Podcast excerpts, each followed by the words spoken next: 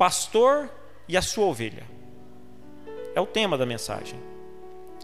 João 10, verso 1 e 2 diz assim: Em verdade, em verdade vos digo, o que não entra pela porta no aprisco das ovelhas, mas sobe por outra parte, esse é ladrão e salteador.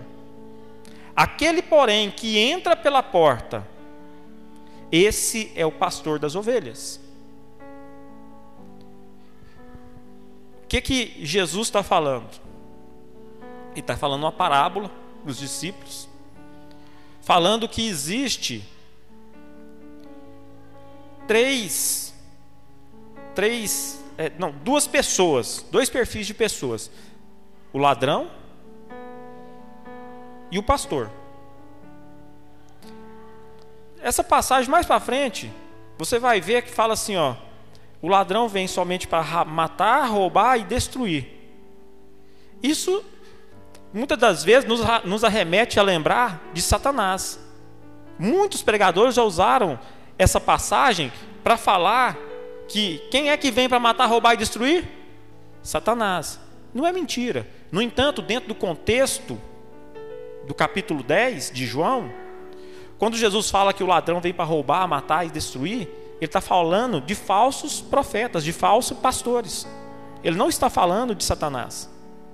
Mas essas pessoas são usadas por Satanás. Acaba que tem uma ligação. Mas o que eu quero trazer para você aqui, duas questões. Em verdade, em verdade, te digo que não entra pela porta no aprisco das ovelhas, aquele que não entra pela porta, ele sobe para entrar no aprisco. Então ele é um ladrão e um salteador. Agora o que entra pela porta é o pastor. O pastor entra pela porta. E ele pega as ovelhas e sai com as ovelhas para fora do aprisco, para pastagem, para levar elas para pastagem. Então, desde os tempos antigos, Deus faz a comparação do seu relacionamento com o seu povo, como entre o pastor e suas ovelhas. Davi disse lá no Salmo 23, 1: O Senhor é o meu pastor. Quem que é o pastor de Davi? Deus. O Senhor é o meu pastor. Ele tem a visão de Deus como um pastor, um pastor de ovelha. Ele consegue trazer Deus como sendo um pastor. Mas quem é que deu esse entendimento a Davi? O próprio Deus, através do Espírito Santo. O Senhor é meu pastor, nada me faltará. Agora, o salmista Asaf também declara no Salmo 80, verso 1 assim, ó: Ó pastor de Israel, dá ouvidos, tu que guias José como um rebanho, que estás entronizado sobre os querubins, mostra teu esplendor. De quem que o salmista Asaf está falando aqui? De Deus. É Ele que está entronizado. Então, ele fala assim: ó pastor de Israel. Então, o salmista, quando ele se dirige a Deus, ele chama Deus de pastor. Jesus reforça essa comparação quando se intitula o bom pastor, aquele que dá a vida pelas suas ovelhas. Eu sou o bom pastor, eu dou a vida pelas minhas ovelhas, Jesus fala. E Jesus também é Deus.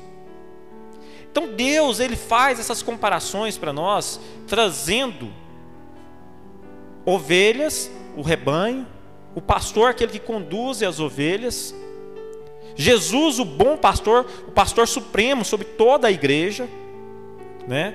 Então nós sabemos que, no entanto, Jesus é o que? O supremo pastor. E que ele, o Senhor Jesus, instituiu o que? Homens para continuar o seu trabalho em sua ausência. Na ausência de Jesus, homens assumiram o papel de pastorear as ovelhas aqui na terra. Hoje em dia, nós temos grandes pastores, pastores de excelência, que cumprem com o seu chamado, com muito zelo, com muita dedicação. Porém, também existem pastores, entre aspas, que na verdade são mercenários, ladrões, bandidos, que só querem comer da carne da ovelha. Não é verdade? Então, você tem dois tipos de pessoas, dois tipos de pastores. Mas qual que é a característica de um bom pastor? Nós vamos encontrar as características de um bom pastor lá no Salmo 23. Um bom pastor, ele é paciente. Um bom pastor, ele é calmo. Um bom pastor, ele é protetor. Um bom pastor, ele disciplina a ovelha. Um bom pastor alimenta a ovelha. Um bom pastor dá de beber para a ovelha. E o bom pastor, se preciso for, dá a vida pela ovelha. São sete características que você vai identificar em um bom pastor. E o pastor, ele carrega consigo a vara e o cajado. A vara é comprida e a ponta dela parece um ponto de interrogação, um gancho.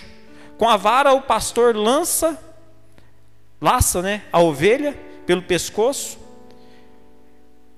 Por ter ela muita lã, então ele consegue pegar ela e trazer para perto.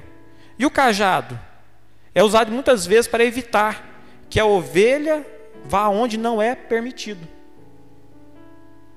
O cajado ele vai desgarrando ou porque as ovelhas às vezes se metem em briga.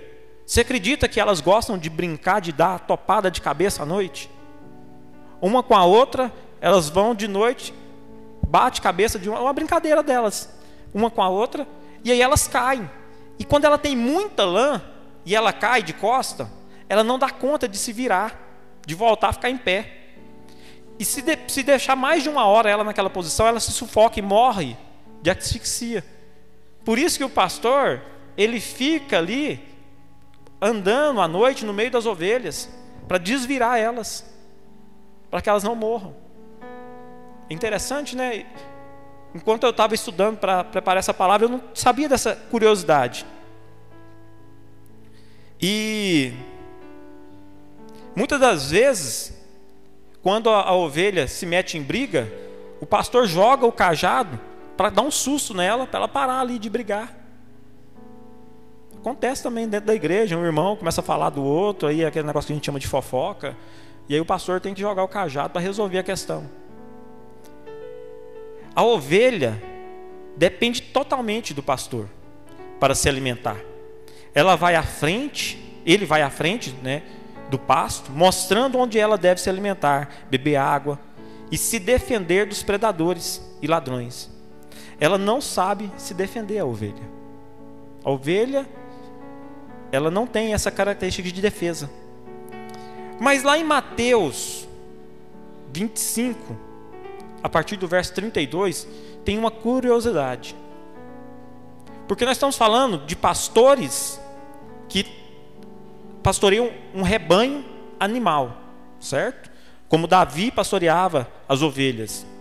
Nós estamos falando de homens naturais que pastoreavam animais ali naquela região. E Mateus 25, 32 diz assim: E todas as nações serão reunidas diante dele, e apartará uns dos outros, como o pastor aparta os bodes as ovelhas o bode e a ovelha. E, expor, e porá as ovelhas à sua direita, mas os bodes à esquerda. Então dirá o rei aos que estiverem à sua direita: Vinde, benditos de meu Pai, possuí por herança o reino que vos será preparado desde a fundação do mundo. Dentro do rebanho não tem só ovelha, tem bode. Curioso, né? Dentro de um rebanho quando a gente fala pastor, a gente só pensa nas ovelhas. Mas os pastores daquela época não pastoreavam apenas ovelhas. Eles pastoreavam ovelhas, carneiros, que é o macho da ovelha. O cordeiro é o filho do carneiro com a ovelha, é o cordeiro, ele tem menos de um ano, ele se chama cordeiro. E a cabra, que é a fêmea, né, do bode. O bode, no caso, é o macho da cabra. E o fruto deles é o que? O cabrito. Então, os pastores daquela época tinham esse tipo de rebanho. Eles pastoreavam esse tipo de rebanho. Agora vejamos então as características desse rebanho. Característica primeira de ovelha. Como eu já havia dito, ovelha, ela é indefesa. Ela é indefesa. Ela não sabe nem da coisa.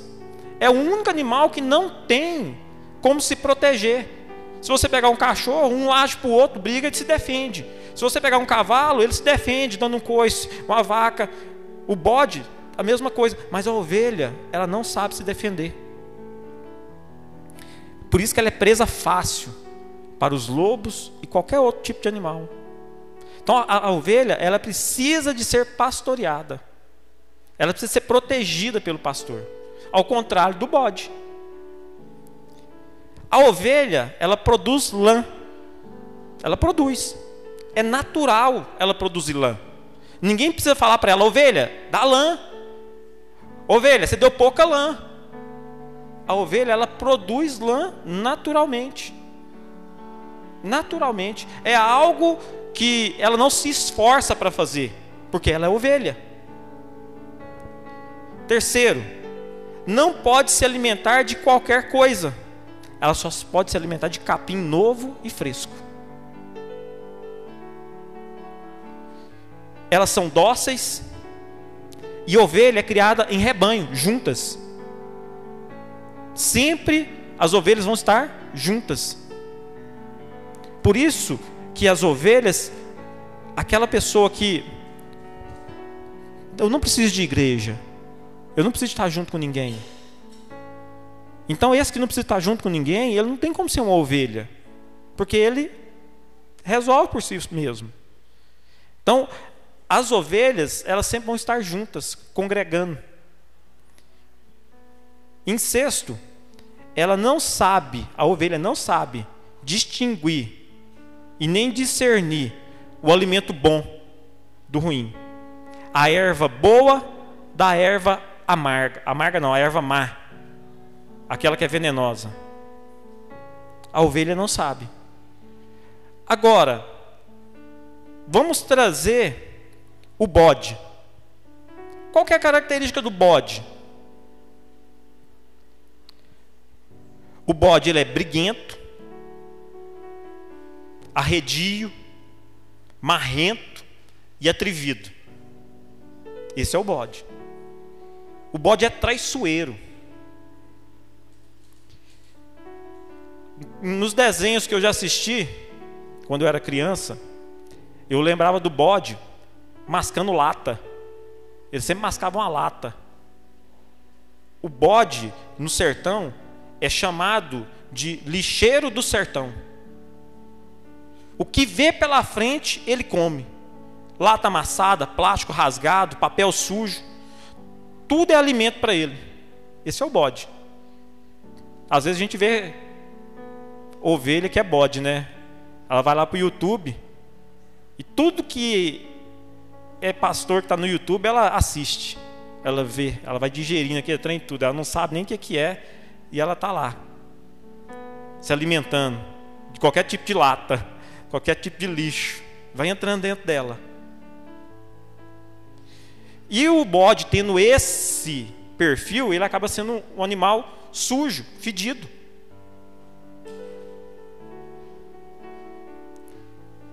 O bode, ele é dono de si.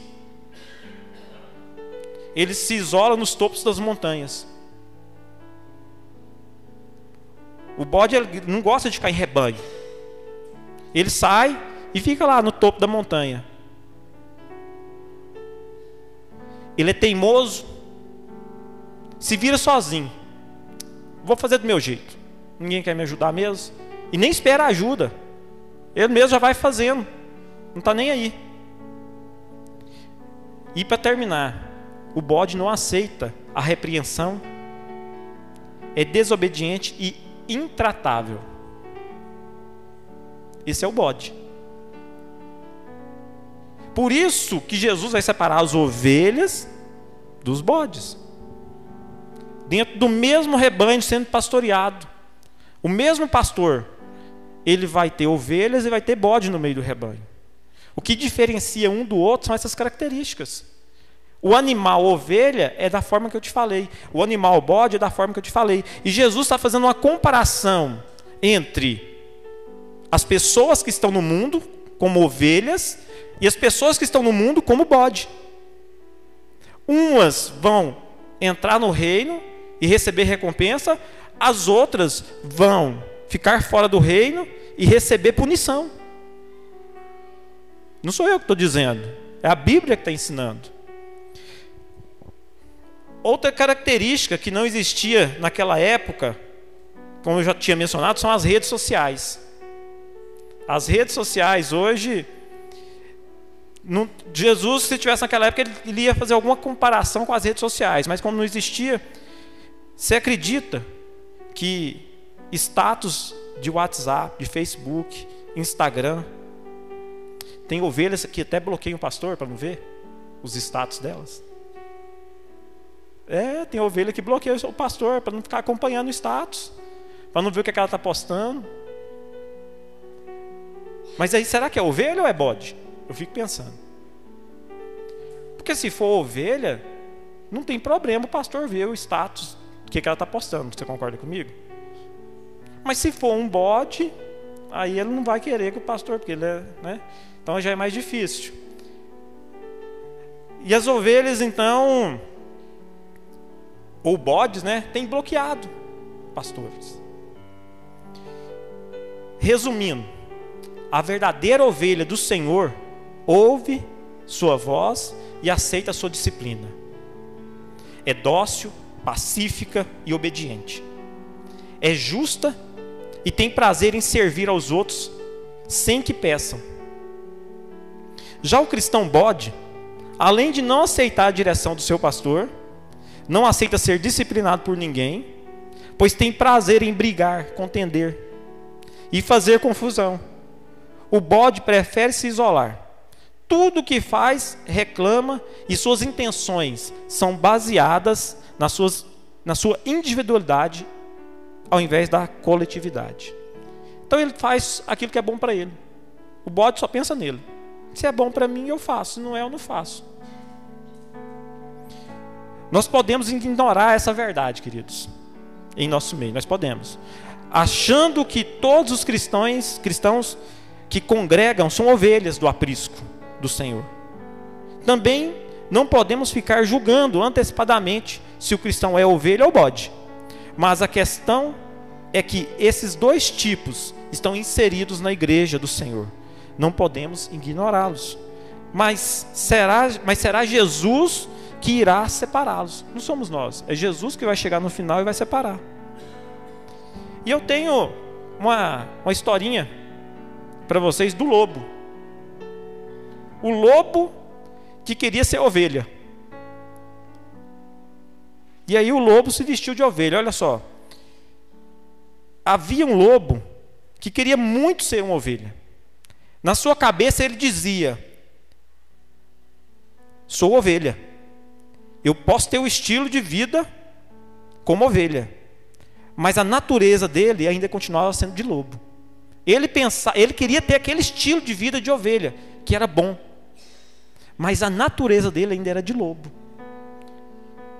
Aí um dia ele se vestiu de ovelha e começou a viver no meio das ovelhas. Quando elas se distraíam, ele se afastava e vivia como lobo.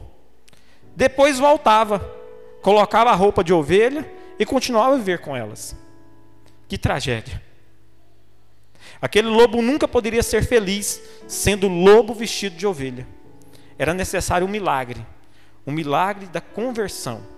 Ele precisava ser convertido de lobo para ovelha. E só faz isso Jesus. Só Jesus consegue converter um lobo em ovelha. E eu quero falar para você que você precisa de um pastor na sua vida. Por que, que você precisa de um pastor? Porque em Jeremias 10, 23, diz assim: Ó Senhor, eu sei que ao homem não pertence seu próprio caminho, nem lhe compete traçar seus passos. Deus está falando que nós não somos donos de nós mesmos. Nós temos que dar satisfação a Deus das nossas atitudes. Nós precisamos dar a Deus satisfação das nossas atitudes. E Deus deixou homens escolhidos por Ele para pastorear o rebanho dele. Então, quando você resolve vir para uma igreja, congregar, você está resolvendo ser ovelha de um pastor, daquele que dirige a igreja. E qual é a obrigação do pastor com as ovelhas? 1 Pedro 5,1 diz assim: Aos pastores que estão entre vós, admoesto eu, que sou também pastor com eles, testemunha das aflições de Cristo. Pedro testemunhou as aflições de Cristo. E participante da glória que há de revelar.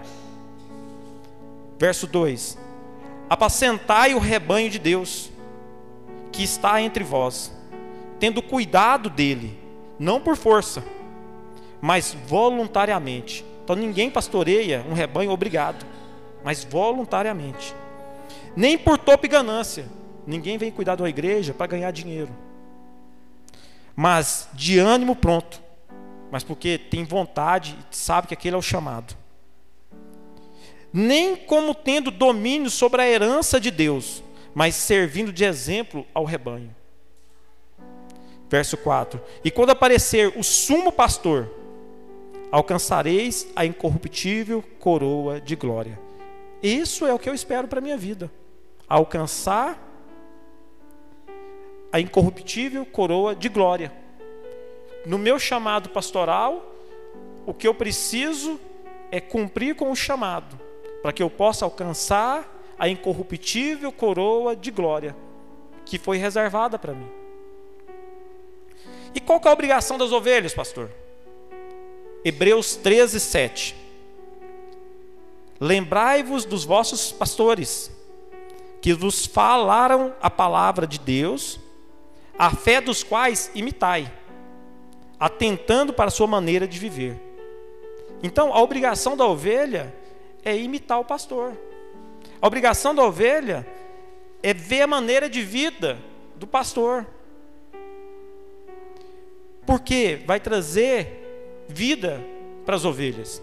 Querido, pastor, ele não gera ovelha. O pastor, ele pastoreia as ovelhas. Quem é que gera ovelha? Quem? Quem que gera a ovelha? A ovelha. Uma ovelha com o carneiro tem a relação lá e aí nasce outra ovelha. Não é isso? Não é assim que funciona? E nasce o cordeiro. Isso aí. Então, a ovelha da igreja é ela que gera outra ovelha. É dela que nasce uma outra ovelha, uma outra pessoa para vir para a igreja, para o pastor cuidar. Quantas pessoas um pastor consegue cuidar? De quantas ovelhas um pastor consegue cuidar? Na Bíblia? Cem. Como é que a gente faz? Igual em Itaberai tem 700. Tem que ter mais de um pastor. Aí a gente cria redes. Criam grupos de pastores para cuidar das outras ovelhas. Então é assim que funciona. Hebreus 13, 17, continuando a obrigação das ovelhas. Obedecei a vossos pastores e sujeitai-vos a eles, porque velam por vossas almas, como aqueles que hão de dar conta delas. Querido, um dia Deus vai cobrar de mim a sua vida. Um dia Deus vai falar para mim por que, que você deixou fulano separar? Por que, que você deixou Beltrano sair da igreja? Por que, que aconteceu isso? Por que, aconteceu aquilo? Porque aquele a qual muito é dado, muito é cobrado. Então, entender que não é porque o pastor é chato, não é porque o pastor está pegando no pé, não é isso. É porque Deus colocou você na minha vida para me cuidar. Você sendo ovelha ou você sendo bode. Você escolhe quem que você quer ser. Mas eu vou ser cobrado da sua vida. Mas como aqueles que hão de dar conta delas, para que façam, olha só, vamos de novo. Obedecei aos vossos pastores e sujeitai-vos a eles, porque velam por vossas almas. Nós oramos por vocês, né? Como aqueles que hão de dar conta delas, para que o façam com alegria e não gemendo, porque isso não vos será útil. Sabe, muitas das vezes nós já gememos em oração por pessoas. No entanto, o gemido do pastor, da pastora, pela vida da pessoa, não vai trazer mal para o pastor e para a pastora, mas não vai ser útil para aquele a quem nós estamos orando por eles. Não vai ser útil. Vai trazer uma, uma consequência. Mas eu quero falar para vocês que tem uma promessa para as ovelhas. Tem uma promessa. Jeremias 3,15 diz assim: Deus falando, e vos darei pastores segundo o meu coração, que vos guiarão com conhecimento e discernimento. Então Deus vai trazer pastores segundo o coração dele, para colocar no meio do povo dele. Só que nós não podemos esquecer de quem é o pastor, de todos os pastores, de todas as ovelhas. Jesus é o pastor de todos nós. Se nós estamos aqui, é porque nós resolvemos ser ovelhas primeiro do Senhor Jesus. Você não tem como ser minha ovelha se você primeiro não for ovelha de Jesus. Você só vai conseguir aceitar o meu pastoreio sobre a tua vida se você primeiro aceitar Jesus na sua vida. Se primeiro você entender que Jesus é o pastor da sua vida. Porque enquanto você rejeitar o pastoreio de Jesus, você vai ser bode. Não tem como ser ovelha dele. Você é bode. Você se diz cristão, frequentador, mas é bode. Faz parte do rebanho, mas é bode, não é ovelha. E lá em Hebreus 13, Ora, o Deus de paz, que pelo sangue do concerto eterno tornou a trazer dos mortos a nosso Senhor Jesus Cristo, grande pastor das ovelhas. 1 Pedro 2,24: Levando Ele mesmo em seu corpo os nossos pecados, sobre o madeiro, para que, mortos para os pecados, pudéssemos viver para a justiça, e pelas suas feridas fosse, fosse, fostes sarados, porque erais como ovelhas desgarradas, mas agora tendes voltado ao pastor e bispo das vossas almas. Eu quero convidar você a ficar de pé. Nós vamos celebrar a ceia do Senhor. Que essa palavra ela possa trazer discernimento na tua vida, para a tua vida que você possa examinar agora o teu coração, porque é momento de, no momento de ceia, nós temos que examinar a nós mesmos. A palavra do Senhor nos ensina que antes de nós comermos do pão e bebermos do cálice, que o homem examine a si mesmo. Pastor, o que é examinar a si mesmo? Você precisa reconhecer que é pecador e que você precisa tomar a ceia porque você é pecador. Porque se você falar assim no seu coração, é, essa semana eu não cometi pecado, posso tomar ceia. Você está sendo mentiroso, mentiroso, porque na verdade a palavra de Deus diz que todos somos pecadores independente do seu estágio de vida. Independente. Então, só é digno, só é digno de tomar a ceia aquele que reconhece que necessita do sacrifício de Jesus na cruz. Porque se você não precisa reconhecer o sacrifício de Jesus na cruz, ele morreu em vão por você, por que, que você vai tomar a ceia? Não precisa. Então, só é digno de tomar a ceia aquele que reconhece que Jesus morreu pelos seus pecados. Pastor, então quem pode tomar a ceia? Aquele que é batizado nas águas, porque cumpriu uma ordenância do Senhor, tá? Então não tem como uma pessoa que não é batizada nas águas tomar a ceia. Por quê? Ela está em desobediência à palavra de Deus. Então você só toma a ceia se você for batizado. Então se você é batizado nas águas por imersão, está em comunhão com a tua igreja, comunhão com Deus, você é pecador, é imperfeito como eu. Então você é digno de tomar a ceia do Senhor. Amém? Que o Senhor possa falar ao teu coração nesse momento. É o momento de você orar a Deus agora. Fale com o Pai.